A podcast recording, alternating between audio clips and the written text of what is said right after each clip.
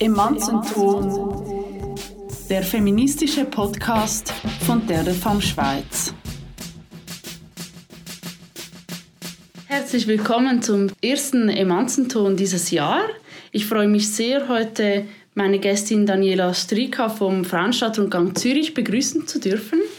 Vielen Dank, dass du zugesagt hast, Daniela. Es freut mich. Hoi Nadja, ja, danke auch dir. Ähm, ich habe mich natürlich auch sehr gefreut ähm, über deine Anfrage. Stell dich doch gerade einmal vor, dass unsere Zuhörerinnen und Zuhörer auch wissen, mit wem sie es heute zu tun haben. Ähm, ich habe allgemeine Geschichte, russische Literatur und ähm, Politikwissenschaften an der Uni Zürich studiert und bin seit 2013 Mitglied im Verein Frauenstadtrundgang. Und dort bin ich eben auch ähm, mitbeteiligt an der Konzipierung und am Erarbeiten neuer Stadtrundgänge, die, sie, die wir so zu verschiedenen Themen machen, mit dem Ziel eben eine breite Öffentlichkeit für Gender- und ähm, Gleichstellungsfragen zu sensibilisieren. Daniela, jetzt vor kurzem ähm, wollte ich im Wald spazieren gehen und, ähm, und zwar abends. Und ich habe dann gemerkt, dass ich dagegen innere Widerstände habe. Ich fühle mich nämlich nicht sicher und jetzt wollte ich dich fragen, denkst du, ist das ein individuelles Problem oder ist Spazierengehen als Frau alleine eigentlich immer noch ein widerständiger Akt? Puh, ja, ich finde, das ist eine ziemlich schwierige Frage.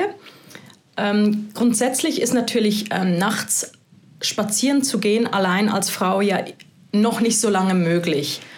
Ähm, zum Beispiel ähm, ohne dass einem nicht äh, Prostitutionsverdacht äh, nachhing oder dass man äh, als leichtsinnig gilt und dann quasi auch als verantwortlich für sexuelle Übergriffe betrachtet wurde. Und insofern würde ich natürlich dann das ähm, alleine nachts spazieren gehen auf jeden Fall als widerständigen Akt bezeichnen. Mm, mit dem äh, Beispiel äh, vom Wald finde ich es allerdings ein bisschen schwieriger. Ähm, ich frage mich nämlich, ob die Angst vom Wald, ob das ähm, immer noch äh, quasi als geschlechtsangemessenes Verhalten allein für Frauen gilt oder ob es eben nicht viel mehr ähm, auf vernünftigen und ja auch begründetem Vermeideverhalten ähm, basiert, das eigentlich dann auch für beide Geschlechter gilt. Also ja. Wobei es ja dann schon so ist, dass man sich im Wald eigentlich vor gar nichts fürchten muss. Also der Wald selbst ist ja nicht eine gefährliche, ein gefährlicher Ort. Naja, das sehe ich ein bisschen anders. Hast du noch nie ähm, Blair Witch Project gesehen? Also seit ich diesen Film gesehen habe, ist wirklich, ähm, finde ich den Wald noch viel unheimlicher. Nein, ich, ich ähm, für mich bedeutet eben der Wald nachts schon irgendwie ist ein Angstraum für mich. Und ich glaube eben aber nicht unbedingt, dass jetzt Männer oder Jungs da völlig unbedarft irgendwie hineinspazieren, sondern ich habe eher das Gefühl, dass zumindest Einzelne das sicher auch ähm, Vorbehalte dagegen haben. Jetzt, weil du gerade ähm, den Begriff des Angstraumes ähm, erwähnt hast, Kannst du kurz sagen, was das genau bedeutet? Oder ist der öffentliche Raum für Frauen ein, ein mehr ein Angstraum wie für andere Menschen? Ähm, ja, ein Stück weit vielleicht schon. Und das hat natürlich eben auch mit diesem ähm, historisch-kulturell bedingten ähm, Bewusstsein zu tun. Aber ich stelle in meinem Bekanntenkreis eigentlich je länger, je mehr fest, dass, ähm, und auch bei mir selber, dass ich im Prinzip grundsätzlich mich jetzt nachts in der Stadt relativ unbedarft bewege. Also vor allem halt auch auf öffentlichen Plätzen oder auch auf belebteren Straßen. Und wenn ich mit dem Fahrrad nachts allein unterwegs bin, dann ähm, fühle ich mich im Prinzip auch ziemlich sicher. Aber es sieht halt schon ein bisschen anders aus ähm, auf Neben- und Quartierstraßen wo dann nicht mehr so viel läuft. Und da stelle ich eben schon fest, dass ähm, männliche Kollegen tendenziell ein bisschen unbedarfter halt ähm, darüber nachdenken, darüber sprechen. Aber neulich habe ich mit einer Kollegin geredet und dann hat die mir erzählt, dass sie nachts ähm, mit dem Fahrrad auf dem Nachhauseweg ähm, ein Stück durch einen dunklen Wald muss. Und ähm, die hat zum Beispiel überhaupt gar keine Bedenken. Und das fand ich dann auch ziemlich mutig Aber wie gesagt, ich hätte das jetzt wahrscheinlich auch bei einem männlichen Freund mutig gefunden. Mhm. Aber es ist ja wahrscheinlich schon so, dass auch, ähm, also dass es auch eine Frage des Privilegs ist, ob man sich sicher fühlen kann. Also dass wahrscheinlich jetzt eine migrantische Frau oder so noch einmal andere Unsicherheiten hätte, wie wir, wenn wir jetzt uns schon relativ sicher fühlen in der Nacht, denke ich. Und ja auch, dass es gab doch vor kurzem diese, ähm, ich glaube, irgendeine ein Nachrichtenmedium hat das aufgenommen, wie Frauen sich schützen auf dem Nachhauseweg. Also welche Strategien sie haben, ähm, zum Beispiel den Schlüsselbund zwischen die, den Schlüssel zwischen die Finger klemmen, genau. die Straßenseite wechseln, alles Strategien, um, um unliebsamen Situationen schon potenziell aus dem Weg zu gehen und solche Strategien bedienen Männer natürlich nicht oder die brauchen sie nicht. Also ich kenne keinen Mann, der sich irgendwie aus Angst äh, einen Schlüssel zwischen die Finger klemmen würde auf einem nächtlichen äh, Spaziergang oder auf dem Nachhauseweg. Ja, ähm, eben wie gesagt, ich, ich kann mir das quasi kaum vorstellen, dass ähm, Männer nicht auch ein Stück weit Angst haben, weil ähm, auch sie müssten theoretisch, könnten damit rechnen, irgendwo ähm, überfallen zu werden oder so. Aber das stimmt tatsächlich. Ähm, und ich glaube auch, eben du hast vorhin Migrantinnen angesprochen oder so, natürlich je, je besser man ein je besser man sich in einer Stadt oder in einem Ort auskennt, je besser man die Sprache spricht, desto eher fühlt man sich natürlich sicherer. Also man weiß auch ähm, allenfalls, wo es eben Fluchtmöglichkeiten gibt. Ähm, und, und äh, ja, man weiß, dass man sich mit seiner Sprache allenfalls auch irgendwie, also dass man ähm, sich äh, Hilfe holen kann und so weiter. Und ich fühle mich dadurch natürlich auch in einer fremden Stadt dann auch wiederum ähm, anders und ähm, bin vorsichtiger, gerade nachts.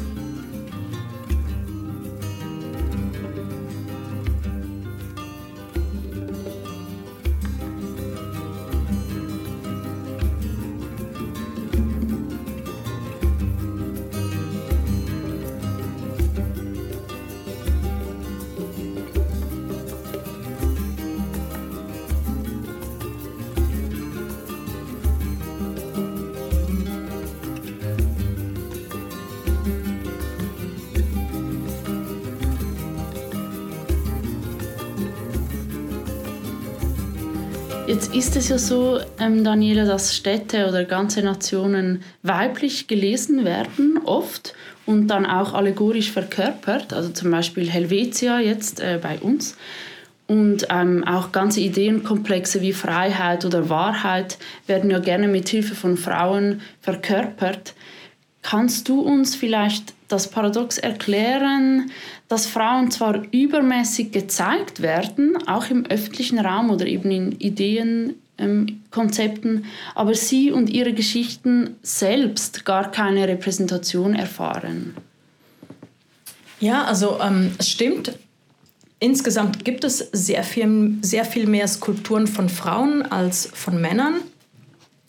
Äh, leider ist es aber eben auch so, dass es nicht auf ähm, eine starke gesellschaftliche Position von Frauen verweist. Äh, ganz im Gegenteil, wenn man sich ähm, die Situation in Zürich anschaut, dann ähm, stellt man fest, dass äh, Frauen als reale historische Figuren im Gegensatz zu Männern bis auf eine einzige Ausnahme eigentlich keine Denkmäler haben sondern höchstens eben aus, äh, als Figuren aus Mythologie, äh, als Allegorien oder als sogenannte namenlose Nacktheiten verkörpert werden.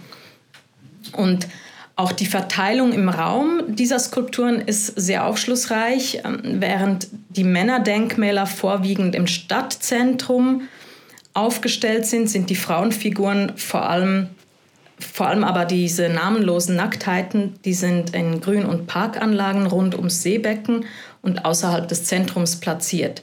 Und das spiegelt natürlich ganz klar ähm, die äh, bürgerlichen Geschlechterrollen wider. Und äh, die meisten dieser figurativen Denkmäler sind im 19. und im frühen 20. Jahrhundert geschaffen worden und im öffentlichen Raum aufgestellt worden. Und ähm, deshalb ist das eben so. Und ja, zu einer Zeit, als man äh, Frauen ganz klar nicht als geschichtsmächtig und damit als ähm, denkmalunwürdig erachtete.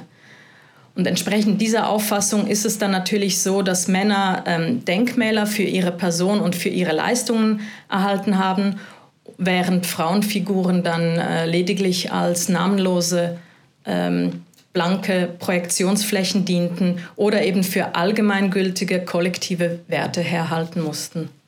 Mhm.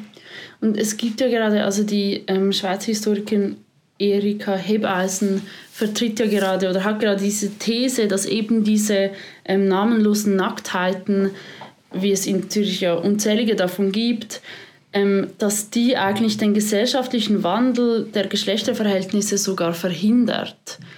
Und denkst du, wir sollten vielleicht in der Nacht vermehrt zerstörungslustig werden und uns dieser unliebsamen Herrendenkmäler entledigen? Grundsätzlich würde ich äh, der These von Erika Hebeisen ähm, zustimmen, dass nämlich diese, ähm, dass diese Skulpturen den, also so wie sie jetzt dastehen, den gesellschaftlichen Wandel äh, verhindern. Aber mit der Entfernung dieser Skulpturen allein wäre das Problem ja nicht gelöst. Und ähm, ja, natürlich könnte man darüber diskutieren, ähm, einzelne Denkmäler wie zum Beispiel Waldmann oder so äh, zu entfernen und zu ersetzen.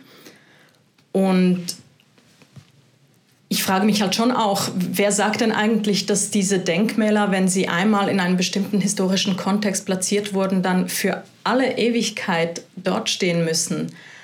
Und ja, das äh, herrscht ja auch gerade eine rege Debatte darüber, was eben genau mit solchen Denkmälern und äh, geschehen soll, die irgendwie ähm, historisch fragwürdig sind mittlerweile.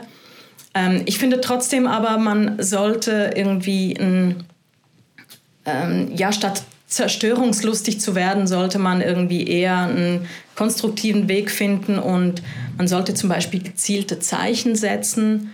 Ähm, man sollte Bewusstsein schaffen und eben darauf hinweisen, dass äh, auf, darauf hinarbeiten, dass ähm, dieser krasse Kontrast zwischen männlichen Denkmälern einerseits und diesen namenlosen äh, Nacktheiten äh, von, äh, auf Frauenseite andererseits, dass man diesen Kontrast aufhebt.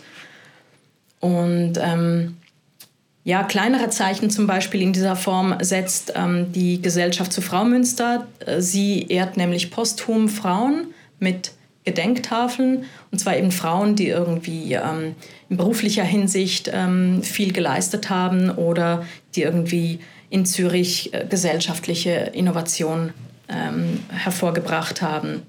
Und solche Beispiele, äh, finde ich, kann man kann man auf jeden Fall machen, bis eben dieses Gleichgewicht nicht einigermaßen hergestellt ist. Aber die männlichen Figuren und Skulpturen und Denkmäler, die bleiben ja dann doch bestehen. Also gibt es nicht, ich frage mich nur, weil ich denke, der öffentliche Raum hat ja dann schon auch ein, eine große Bedeutung auch auf Einzelpersonen.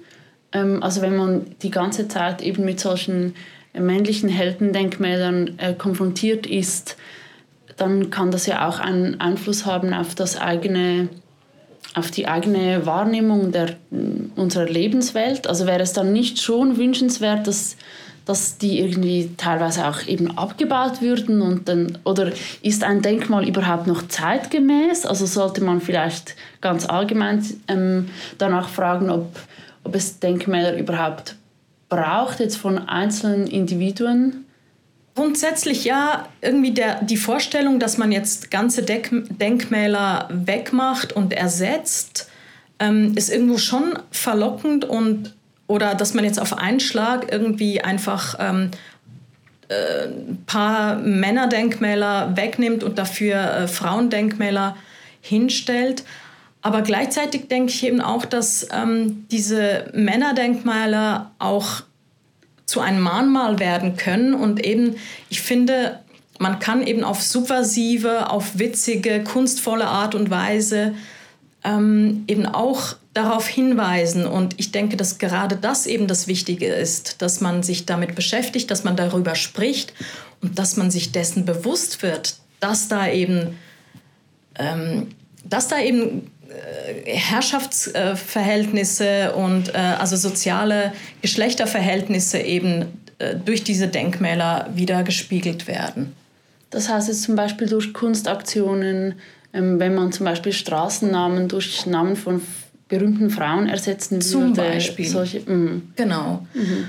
Also ich finde, eben man kann darüber streiten, ob jetzt irgendwie das äh, Denkmäler ersetzen. Ich grundsätzlich ja, warum nicht? Weil ich meine, irgendwie äh, sollen diese Denkmäler jetzt noch 300.000 Jahre dort stehen. Aber ich bin eigentlich auch dagegen, dass man jetzt irgendwie konsequent immer alles ähm, dann, ähm, ja, dass man dann irgendwie dauernd, dann käme man nur noch in so einen Wechsel von Denkmälern rein. Und ich denke, dass es viel effektiver wäre, vielleicht eben, wenn man sich bewusst und gezielt damit auseinandersetzt und dass halt dann so ähm, gewisse witzige Aktionen dann vielleicht doch auch noch ähm, längerfristig ähm, präsent bleiben. Aber jetzt ähm, auch deine Frage nach, ob es denn überhaupt noch zeitgemäß ist, so ähm, Denkmäler zu machen. Ähm, einerseits denke ich, es ist schon wichtig, so Identifikationsfiguren zu haben ähm, für, für, die, also für, die, für die Leute, die in der Stadt leben. Aber ich würde jetzt auch nicht unbedingt nur äh, Personen aus dem öffentlichen Bereich zum Beispiel, wie das bisher äh, getan wurde, ähm, äh, Denkmäler erstellen, sondern ich würde vielmehr auch schauen, dass Menschen, die irgendwie gemeinsam äh, Wertvolles vollbracht haben oder die irgendwie äh, gemeinsam eine Änderung hervorgebracht haben, dass denen irgendwie auch geehrt wird und dass auch ähm, ja, dass einfach die Vielfalt der Gef Geschlechter und ähm, die Vielfalt unserer Gesellschaft irgendwie viel eher abgebildet wird.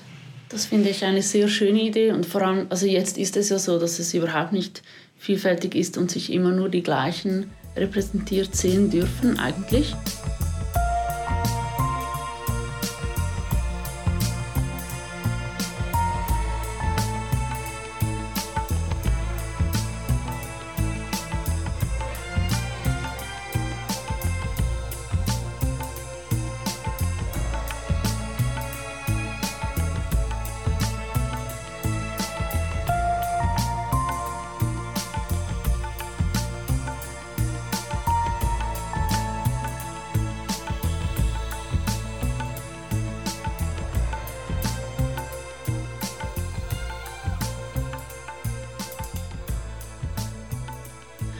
Ist das dann? Also wer trifft diese Entscheidungen, ähm, an wen man sich überhaupt erinnert und welcher Ort für wen zu einem Gedächtnisort wird, an dem dann ja eben strategisch eigentlich kollektive Identität geschaffen wird?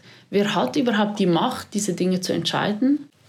Ja, grundsätzlich basiert es natürlich schon auf öffentlichem Interesse und es sind meistens dann ja auch Interessensvertretungen, die dann irgendwie an ähm, an städtische Abteilungen herantreten. Also bei der Stadt ist ja eben einerseits die Straßenbenennungskommission und andererseits äh, die Arbeitsgemeinschaft Kunst im öffentlichen Raum, die dann solche Anträge prüft und überhaupt äh, sich damit beschäftigt, wie eben mit diesen Denkmälern umgegangen werden soll.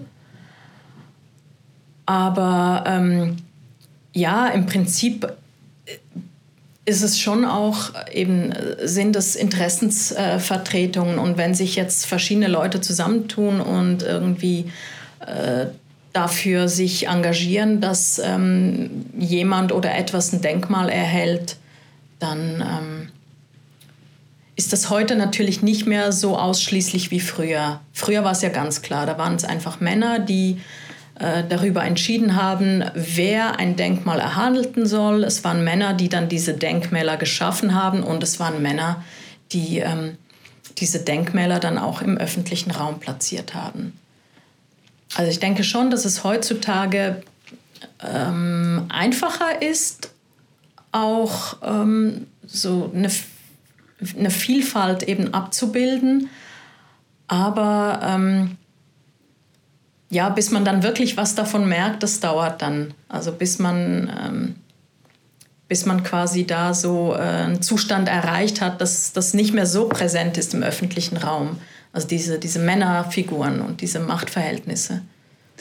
Ich hatte vor kurzem so ein augenöffnendes öffnendes Ereignis, eben weil ich beim Spielplatz in Zürich, dort fahre ich oft ähm, dran vorbei und habe dann ähm, gemerkt, also viel zu spät gemerkt, dass der Platz ja nach der ähm, schweizerischen Schriftstellerin Johanna Spiri benannt ist.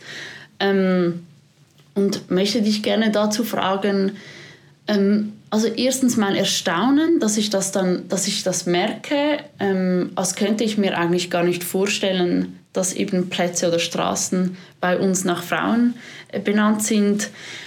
Hat das auch möglicherweise einen Einfluss auf das Selbstbewusstsein von Individuen? Also erstmal erstaunt es mich eigentlich überhaupt gar nicht, ähm, dass, äh, dass, dass es dir so gegangen ist, weil ähm, mir ging es ähnlich beim, äh, mit dem Bruckbacher Platz in Wiedikon. Ich bin eigentlich immer davon ausgegangen, dass der Platz ähm, Fritz Bruckbacher, dem, äh, dem äh, Arzt, der sich äh, zusammen mit seiner äh, Frau äh, Paulette äh, Bruckbacher-Regrotzky äh, für die äh, gesundheitlichen Anliegen und Sexualaufklärung ähm, der Arbeiterinnen und Arbeiter eingesetzt hat. Also ich bin davon ausgegangen, dass der Platz nur ihm ähm, zu Ehren benannt wurde, bis ich dann gemerkt habe, äh, dass eigentlich auch sie damit gemeint war. Was natürlich in dem Fall durch den Namen halt ein bisschen unglücklich war. Aber das zeigt einfach, ähm, wie sehr auch ich diese ähm, ja, wie sehr auch ich das verinnerlicht habe, dass Frauen im öffentlichen Raum äh, nicht sichtbar sind und dass ich das quasi automatisch auch so ähm, gelesen habe.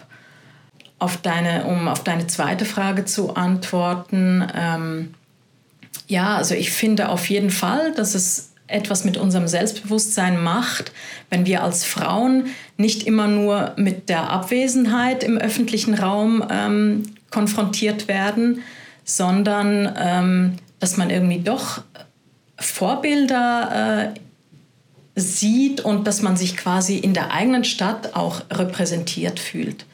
Und eben gerade das mit der Vorbildfunktion finde ich ist schon ganz wichtig und ähm, prägt uns auf, allen, also auf alle Fälle. Und spätestens hier kommt jetzt die Arbeit des Frauenstadtrundgangs Zürich oder überhaupt des Frauenstadtrundgangs äh, ins Spiel. Äh, kannst du uns sagen, was es deiner Meinung nach bewirkt, wenn man eben Frauen in der Geschichte einen Ort gibt und sie eigentlich auch im öffentlichen Raum darin replatziert? Also wir thematisieren ja die Unsichtbarkeit äh, von Frauen und hinterfragen damit das äh, Geschichtsbild, welches ja auf sogenannte große Männer und ihre heldenhaften Taten fixiert war. Und ähm, wir zeigen eben auch auf, dass Frauen in der Vergangenheit nicht nur passive Figuren, sondern sehr wohl eben geschichtsmächtig waren und vielfältige Handlungsspielräume hatten. Und ähm, dadurch haben unsere Rundgänge auf jeden Fall eine identitätsstiftende Funktion, da sie eben Frauen im, öffentlich, im öffentlichen Raum verorten. Und das wirkt sich eben meiner Meinung nach auf jeden Fall auf das Selbstbewusstsein ähm, aus. Ich habe eben vorher gesagt, äh, wie wichtig diese Vorbildfunktionen sind und indem wir eben aufzeigen, dass es eben äh, sehr wohl starke Frauen in der Geschichte gab, ähm, fühlen wir uns irgendwie ja eben automatisch in der Stadt repräsentiert. Gerade zu dieser Vorbild Funktion sagt ja eben zum Beispiel äh, Mary Beard, die ähm, englische Althistorikerin, dass wir als Frauen gar kein Modell hätten für das Erscheinungsbild einer mächtigen Frau. Ändern wir das eben so, zum Beispiel, dass wir ähm, Frauen ähm, aktiv in den öffentlichen Raum zurückbringen, beziehungsweise sie sind ja jetzt sowieso da, aber auch aus der Vergangenheit, dass wir sie ähm, wieder aktiv ins Gedächtnis rufen? Ähm, ja, ich finde auf jeden Fall. Also ich denke, wir werden nicht müde, ähm, immer wieder halt ähm, unterschiedliche Frauen als Vorbilder aufzuzeigen. Um eben etwas daran zu ändern, dass man quasi, wenn man an mächtige Personen denkt, automatisch Männer im Kopf hat. Also je mehr solcher Vorbildfunktionen wir ähm, aufzeigen und entdecken, desto eher ähm, kämpfen wir quasi gegen dieses, äh, dieses vorgefertigte, Bild an. Aber ich denke, eine andere ähm, Art und Weise ist auf jeden Fall, dass wir unser Geschichtsbild ähm, und, ähm, und die, die, die Perspektive, ähm, die in den Schulen, also die, die, ähm, die Geschichte, die in den Schulen vermittelt wird, ähm, dass wir das ändern. Also lange Zeit wurde ja in den Schulen vor allem Ereignis- und Politi Politikgeschichte gelehrt und das äh, war halt automatisch auch die Perspektive der äh, großen Männer, die eben heldenhafte Taten äh, vollbracht haben. Und wenn man diese Perspektive im Kopf hat, dann ähm, kommt man zwangsläufig in der Geschichte natürlich auch hauptsächlich auf Männerfiguren. Und deshalb finde ich es ganz wichtig, diese Perspektive zu ändern. Und das geht ja auch ein Stück weit einher in das, was ähm, Mary Beard ja dann auch sagt, dass man nämlich den Machtbegriff ändert, dass man ihn nicht mehr nur ähm, ausschließlich äh, denkt als, ähm, ja, dass man ihn entkoppelt von, von öffentlichem Prestige und dass man ähm, Macht als etwas Gemeinschaftliches denken muss und ähm, nicht nur an die Macht der Führer, sondern eben auch an die Macht derer, die ihnen folgen.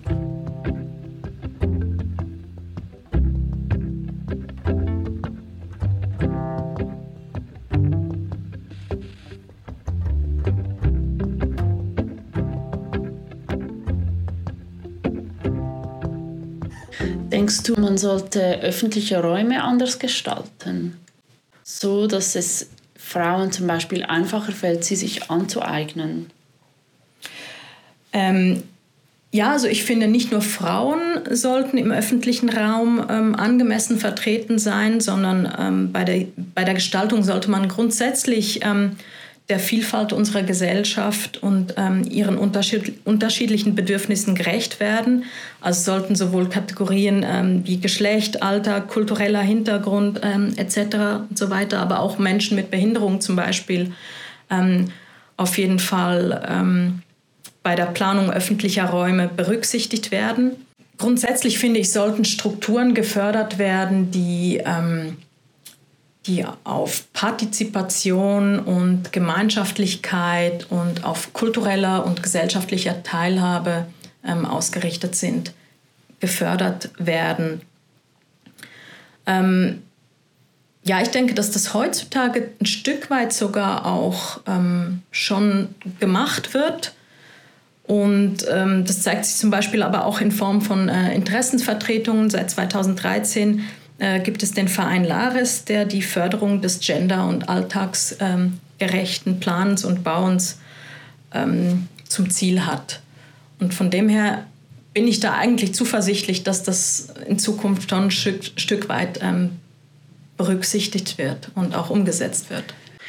Also ich glaube, es kommt ja dann nicht von ungefähr, dass Organisationen, die sich dafür einsetzen, dass zum Beispiel Frauen mehr Öffentlichkeit bekommen, mhm. selbst wieder relativ marginal besprochen werden, zum Beispiel in Zeitungen oder im Fernsehen, also selbst relativ eine kleine Plattform erhalten, dass dann wiederum nicht so viele Leute überhaupt auf dieses Wissen stoßen. Also ich habe das Gefühl, ähm, jetzt gerade auch so feministische Arbeit ist doch immer auch eine Arbeit, die man sich die mühsam wiederholen muss, was ganz viele immer schon gesagt haben. Und dass man sich, also ich finde jetzt auch als Einzelperson, dass man sich das auch irgendwie mühselig zusammensuchen muss, weil es halt eigentlich kein ähm, Wissen ist, das kollektiv in unserem Bewusstsein als Gesellschaft verankert ist. Also ich habe das Gefühl, mir wird eher, mir werden eher Steine in den Weg gelegt, wenn ich mich um dieses Wissen bemühen möchte, mhm. als dass es mir ausgebreitet würde, vor mir ausgebreitet würde, wie das bei anderen ähm, Dingen sehr wohl der Fall ist. Weißt du, was ich meine? Ja, ja, eben, aber auch da denke ich, müsste man eigentlich wirklich schon äh, quasi eben, müsste man bei äh, Kindern und Jugendlichen halt ansetzen. Das finde ich ist ganz, ganz wichtig, dass man da halt eben schon Be Bewusstsein, Bewusstsein schafft für, für, für ähm, Rollenbilder, vorgefertigte und dass man eben, und da komme ich halt wieder mit diesem Geschichtsbewusstsein ähm, und mit diesem Geschichtsbild, das in der Schule vermittelt wird.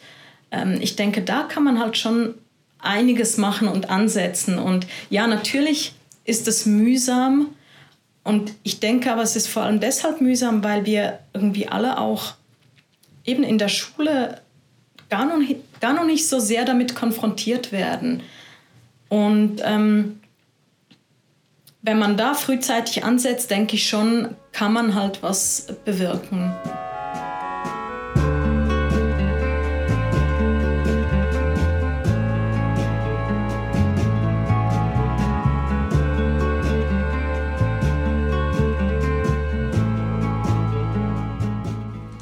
Kannst du uns zum Schluss ein Beispiel geben einer Frauengeschichte und also einer Frau, einer historischen Person und an ihr aufzeigen, wie weibliche Geschichte aus dem kulturellen Bewusstsein oft ausgeschlossen wird?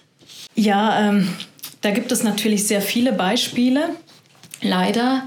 Ähm, aber in diesem Zusammenhang ist vielleicht ähm, vor allem das Beispiel von Katharina von Zimmern zu nennen.